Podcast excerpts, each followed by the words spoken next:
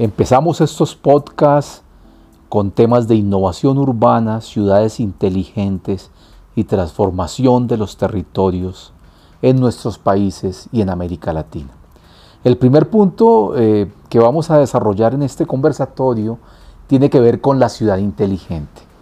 ¿Qué puede ser una ciudad inteligente? Hoy se habla mucho de eso, eh, se menciona en las publicaciones, en las noticias de prensa, hay gran grandes eventos en el mundo y en Colombia sobre ciudades inteligentes.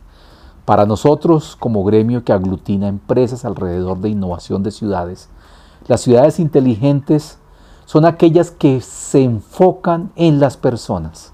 El centro de la actividad son los seres humanos y los ciudadanos.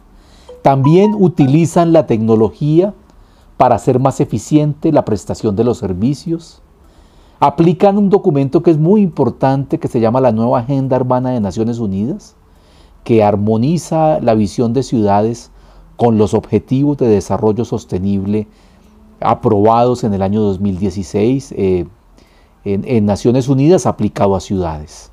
En última son ciudades con un proyecto, con un liderazgo visionario, tal como lo dice el urbanista Ignacio Alcalde, con una visión de futuro y con una orientación estratégica inteligente. Eh, para nosotros, las ciudades inteligentes tienen varios elementos que las caracterizan.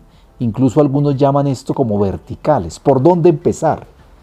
Hay un aspecto importante que es una ciudad energética.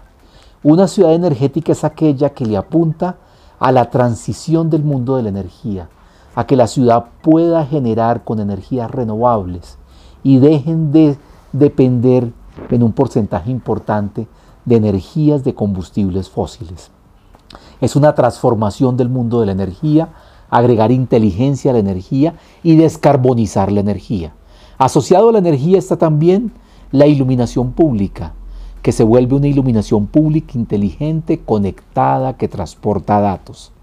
Pero la ciudad inteligente también es una ciudad resiliente. No solo es tecnología, es una ciudad que supera, eh, que trata de superar las brechas de desigualdad.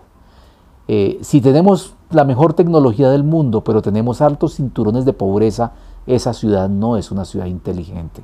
Y eso lo marca como criterio rector la nueva Agenda Urbana de Naciones Unidas. También una ciudad que sea sostenible, que respete, que haga sostenible sus zonas verdes, el agua se trata en las aguas residuales. Los residuos sólidos incluyen aprovechamiento incluyente con poblaciones de recicladores. Es una ciudad que el componente ambiental es transversal a todo y mida la huella de carbono. También es una ciudad que trae y aprovecha las tecnologías de la cuarta revolución industrial, la inteligencia artificial, la analítica de datos, el Big Data aplicado a todo, a la movilidad, al transporte, a los residuos y aprovecha la tecnología para hacer ciudades más equitativas. El otro aspecto de esta ciudad inteligente es que tiene que ser colaborativa. Hoy somos muy insulares y aislados. Hay que colaborar con la academia, con la sociedad civil, construir esta ciudad de abajo hacia arriba de manera colaborativa. El urbanismo es otro rasgo fundamental la forma en que se diseña la ciudad, los edificios, las calles, tiene que ser un urbanismo que se reconcilie con la naturaleza, incluyente, eh, de usos mixtos. También es una ciudad que gestiona bien sus riesgos. El COVID nos ha enseñado muchas cosas.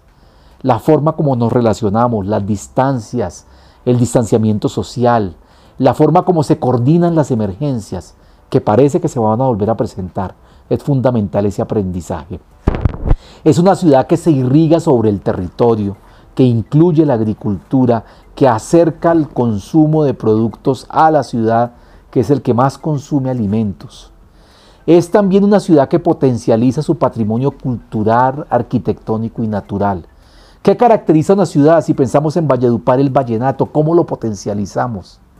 Si pensamos en una ciudad que queda frente al mar, que es turismo, pero también paisaje, protección ambiental, naturaleza. Eso hay que destacarlo y se vuelve un rasgo característico de la ciudad que construye a partir de allí sus elementos esenciales.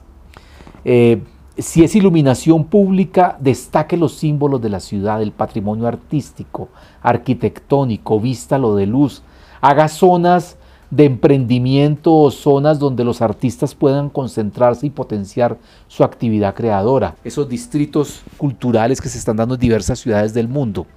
También tiene que ser una ciudad segura, en donde podamos volver a caminar, volver a sentirnos en el espacio público que es el que mejor refleja la dignidad humana, donde todos nos encontramos, donde las alamedas, los andenes, son esenciales para el desarrollo de la ciudad, donde la gente se pueda sentar a tomarse un café y conversar, donde el barrio se vuelve un elemento fundamental, la slow city dentro de la smart city, el barrio donde la vida debe funcionar a una menor velocidad que en el resto de la ciudad. Estos son pues comentarios acerca de esto que corresponde a los grandes retos para la implementación de las ciudades inteligentes en nuestro entorno. Los esperamos en el próximo podcast. Queremos que esta sea una experiencia de comunicación con todos, construyamos información compartida, conocimiento alrededor de los retos que nos corresponden como ciudadanos, como partícipes activos de una ciudad eh, que nos compromete para nuestro proyecto de vida y para las nuevas generaciones. Muchas gracias.